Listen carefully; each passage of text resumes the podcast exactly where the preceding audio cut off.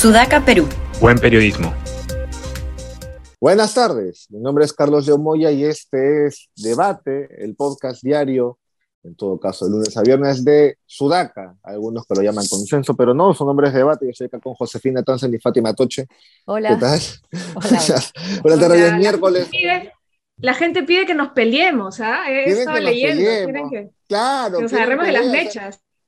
Pero además no piden que el país se ponga de acuerdo y luego no quieren que se pongan de acuerdo en un podcast. Yo no entiendo eso. Hoy día es 4 de mayo, los que son fans de Star Wars lo entenderán. Yo no vi las películas.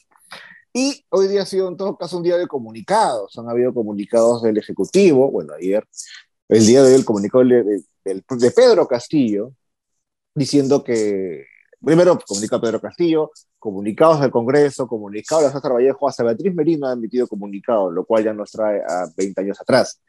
Empecemos por el comunicado de Pedro Castillo, la acusación eh, fundada hasta ahora eh, es que Pedro Castillo y su esposa plagiaron su tesis y no presentaron ningún tipo de citas.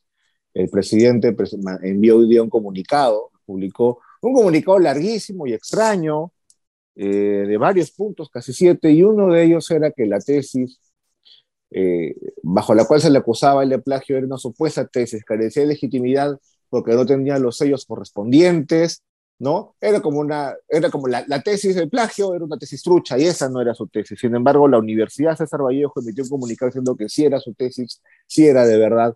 La reportera de Panorama también dijo, esa tesis yo la he obtenido por acceso a información pública, es su tesis. Hasta Beatriz Merino dijo, presidente, es su tesis, no sabe el camarón. Bien, complicado que un presidente emita un comunicado así para que lo desmientan en horas. No, me parece, ya no sé si, este, si caradura o ingenuo, una de las dos, pero yo no he visto eso en mucho tiempo. Sí, yo creo no, que... la mentira está clara. O sea, y, y- y es una línea. Ya es- lo, lo más grave es que ya es una línea de, de gobierno. Yo creo que la, la primera mentira así grotesca que yo dije esto no puede ir más de Castillo fue cuando cae el gabinete Valer y él sale a dar la- el, el mensaje a la nación y no reconoce ninguna de las razones por las cuales lo estaban, estaban este, sacando a este señor Valer que era por violencia. de género, y le echó la culpa al Congreso, que no tenía Sí. absolutamente nada que ver. Entonces yo dije, si alguien puede mentir tan descaradamente sobre un tema, o sea, plantear una realidad paralela, eh, esto yo creo que no hay vuelta atrás de eso, ¿no? No sé qué opinan ustedes. Sí, ha sido además eh, el comunicado casi... Primero que el, tema de... A, a, mí, yo siempre me pareció durante la campaña que criticar la manera de hablar del profesor, porque no decía profesor, sino profesor, sí, no, me pareció un argumento, digamos, válido, porque finalmente en Lima decimos Cusco, Pisco, Nazca, ¿no? Pero en este caso la redacción de un comunicado está mal. Él sí puede tener asesores que le hagan, por lo menos si va a, si va a mentir, que lo haga con una buena Claro. redacción, ¿no? Y que además esos comunicados los redactan efectivamente asesores y además luego los diagraman, o sea, ha pasado por varias manos. Sí, y ninguna pudo ver las fallas de, de redacción, ninguna, ¿no? Ni siquiera tiene algunas frases sentido, ¿no? Entonces, eso eh, por un lado. Por otro, la importancia que está teniendo eh, en este momento no- nuevamente eh, César Acuña, que termina siendo una voz decisiva con su bancada en el Congreso y ahora tiene en las manos la posibilidad de decirle al presidente de la República su tesis fue un plagio. Ironías de la vida que él también haya tenido su plagio, ¿no? Pero ese Pues es el sí. poder que tiene él ahora. Eso es lo que él puede decidir, lo que puede decir su universidad, decirle, le quito, le retiro su título a usted y a su señora, ¿no? Y llama la atención también, primero, que hayan sacado ese comunicado, y dos, que haya hablado Beatriz Merino, que durante las acusaciones en campaña contra su jefe, César Acuña, nunca dijo nada, No dijo se quedó nada, callada guardó y se mantuvo en su puesto, ni siquiera renunció. Otros renunciaron a hacer honoris causa en la universidad, ella nada, silencio.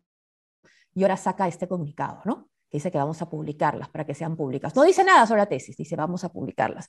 Entonces ahí hay un tema de poder, creo en este momento, de Alianza para el Progreso y sobre todo más que Alianza para el Progreso de César Acuña, ¿no?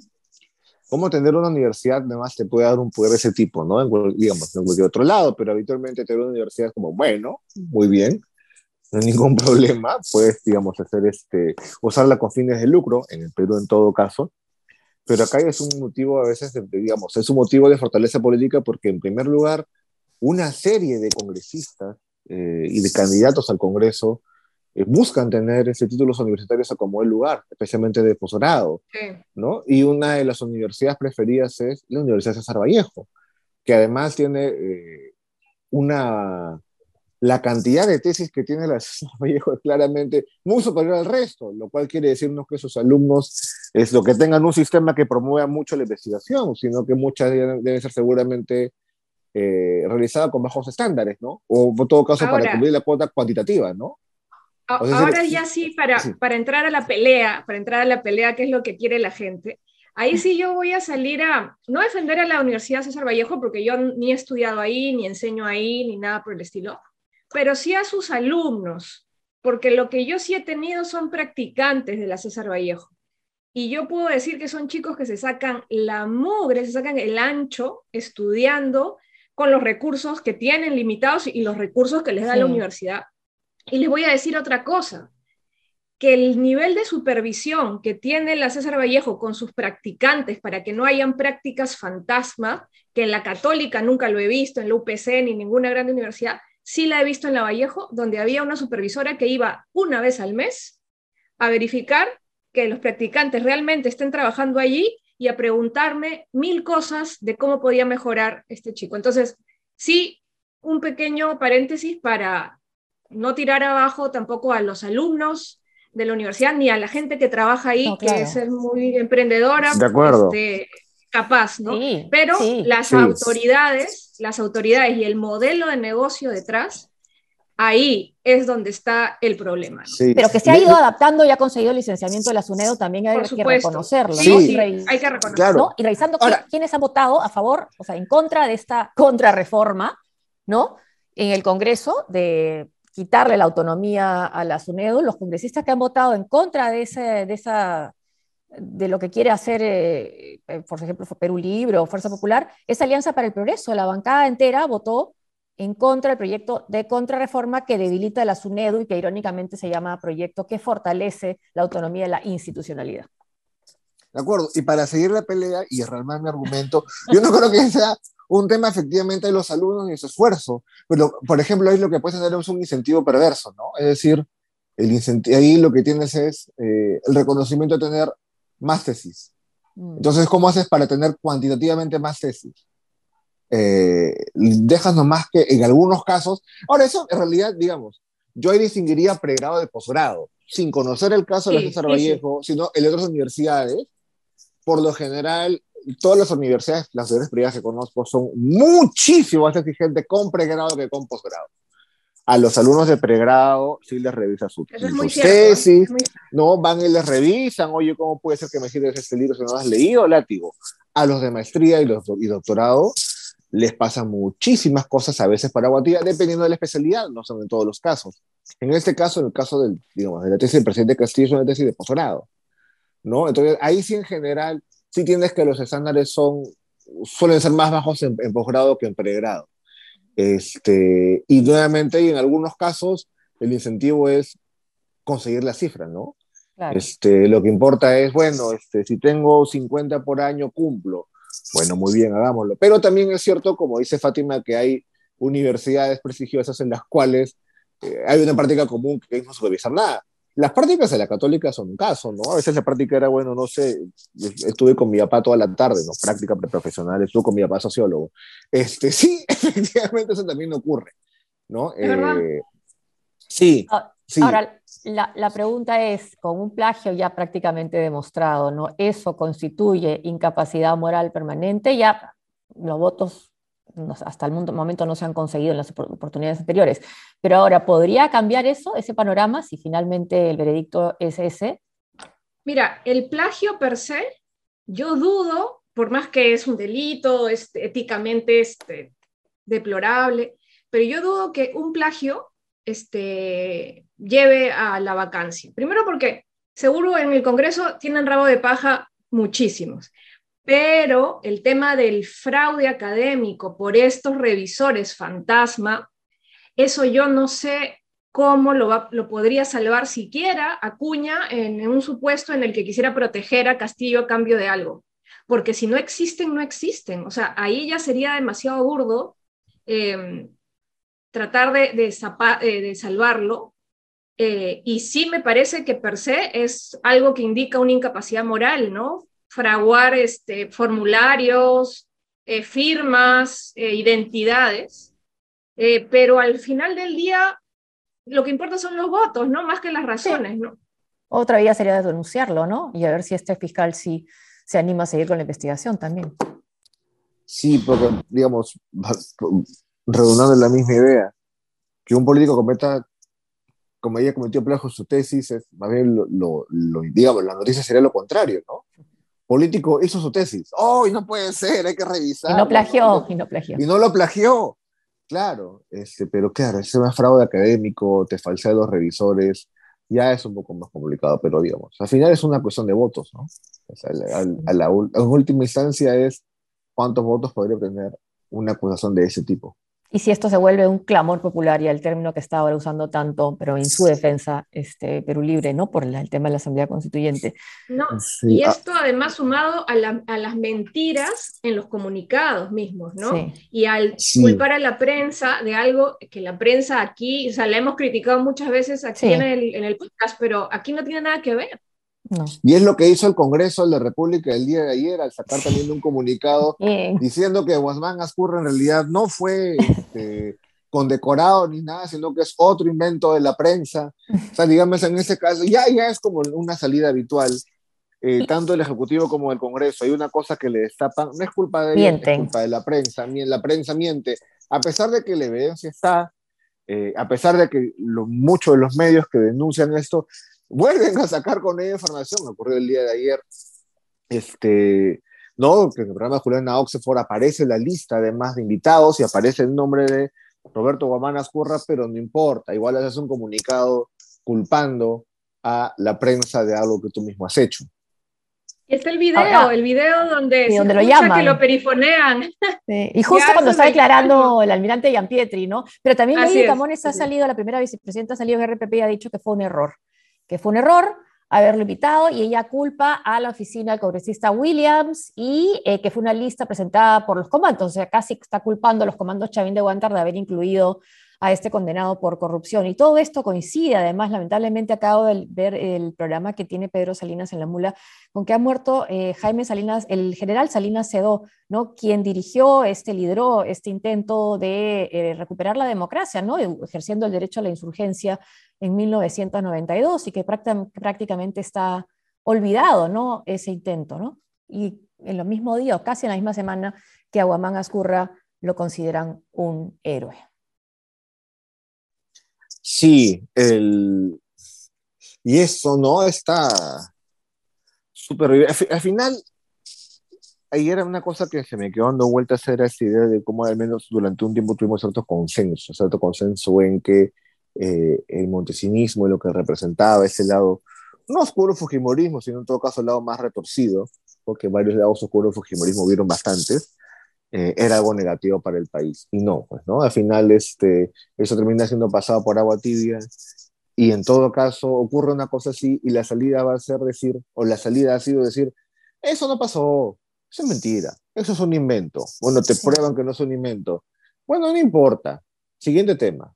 Y hablamos, ¿no? Y hablamos de la tesis del presidente porque finalmente el otro bando o el ejecutivo todos los días también te da motivos para ser criticado. Y al final hemos tenido la, condecoración, la condecoración de un sentenciado por corrupción convertido súbitamente en héroe y no pasó nada. No, Fue un error. no pasó nada. Sí, fue un error. Fue, un error y bueno, y ya está, y sigamos para adelante. Es la, la, la, más allá del tema de la autocrítica, la capacidad de rectificación es nula porque finalmente si no te rectificas, no pasa nada. ¿no? Es, más, es menos costoso para un político mentir y decir, eso no pasó y seguir adelante que rectificarse. Rectificarse implica aceptar el error y es muy costoso en el Perú. Es mucho menos costoso mirar al lado y hacerte el, hacerte el sueco un par, un, par de días. Y es lo que ocurrió con el Congreso. Ah, y hoy en el Congreso ha estado también el premier Aníbal Torres, ya ha dicho que, bueno, que sí, estuvo una conversación con el señor Pacheco y que eh, fue en su carro, que él estaba manejando de San Isidro a Surquillo con su hijo y en una calle de San Borja, se subió a Abel Pacheco, el secretario de prensa de Palacios. Lo confundió con un Uber. ¿no? Exacto. Es mi Uber, es mi Uber. es mi Uber, es mi ni siquiera Uber, no un taxi de la calle, pues, yo no sé que llama así, ¿no? Y, y ahí apareció y se subió. Y ahí hablaron de los 20 mil dólares y él le dijo que no, que si tienes el voucher, le dijo, sí tengo el voucher. Ah, ya, ok, todo bien. Y que le dijo a su hijo sí que, que se su- fuera, que no había testigos. Además, no había testigos.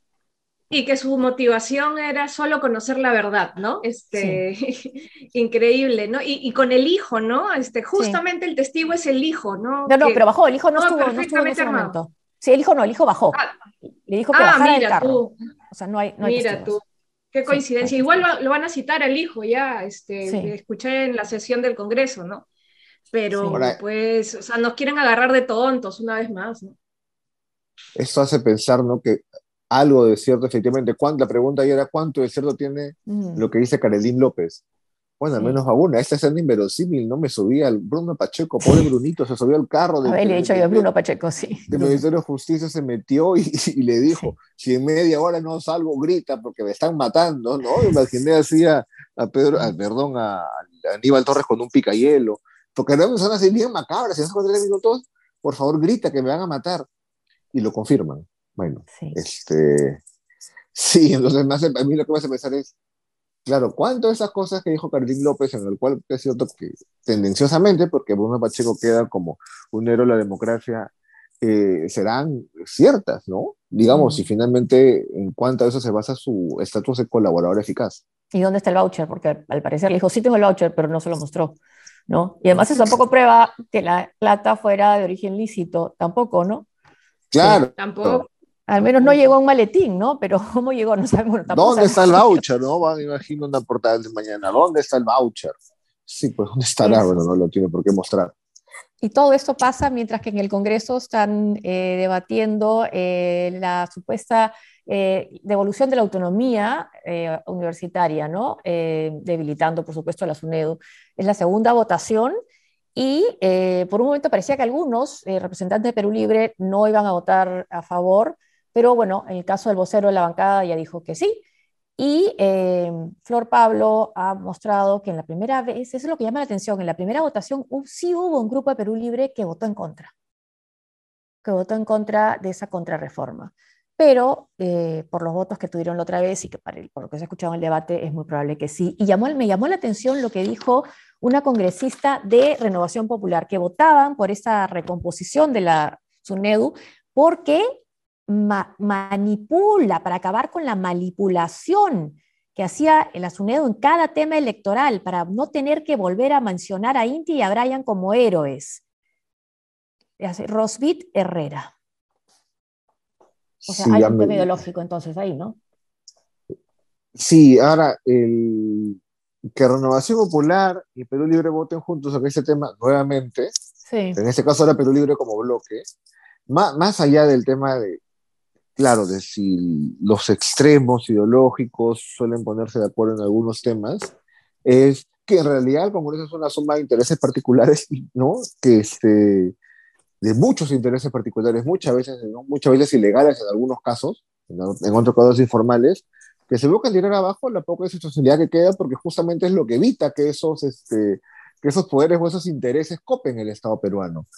Eh, más bien, posiblemente, claro, ya, ya estamos ante la muerte anunciada de la SONEDU, y quizás lo más triste es que uno termine preguntándose después, eh, ya no es cómo cayó la SONEDU, ¿no? sino cómo si la SONEDU duró tanto tiempo, con tanta gente que Sí, se lo quiso bajar. sí. No, o sea, si están siete años y sigue vivo.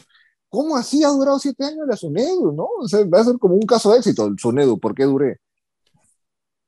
Sí, a pesar de las Sí. mafias, ¿no? A pesar de las mafias. Y si ya todos los, todos los ojos apuntaban a Sunedu y a bajársela, más aún si ahora la Sunedu también va a investigar el tema de César Vallejo y los eh, trabajos de investigación relacionados a la tesis del presidente de Castillo y, y su esposa Lilia, que ojo, ella no tiene inmunidades ni nada, ella puede ser denunciada hoy mismo, entonces ella está bien expuesta. Bueno, más aún ahora seguramente cerrarán filas para bajarse a la SUNEDU, ¿no? Y todo volverá al estado actual, como cuando el presidente Castillo hizo su tesis, donde no había control, se podían hacer trabajos de investigación sin ningún estándar, eh, no se hacía ningún control de la más mínima calidad. Lamentablemente, por lo menos conoceremos a los responsables de esto, ¿no? Y ojalá que queden en la memoria de la, gente.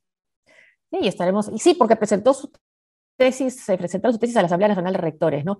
Y bueno, esperaremos a ver qué dice SUNEDU, porque dice que esto, si bien la, la autonomía universitaria, por eso, por esa autonomía, las universidades se encargan de la evaluación y revisión, a la SUNEDU sí, este, sí, le, sí le compete eh, determinar si hay actuaciones que están conforme a la normativa y a las leyes vigentes. Esperaremos qué dice la SUNEDU sobre esto y también qué dice eh, la, Universidad César Vallejo, es decir, qué, cuál es el veredicto ahí sobre esta tesis. Sí, y así como el Congreso quiere bajarse de su nuevo el tiempo, quiere bajarse ese programa, ya van 20, van 20 minutos, así que efectivamente se habrán sido tirado abajo por la institucionalidad del tiempo.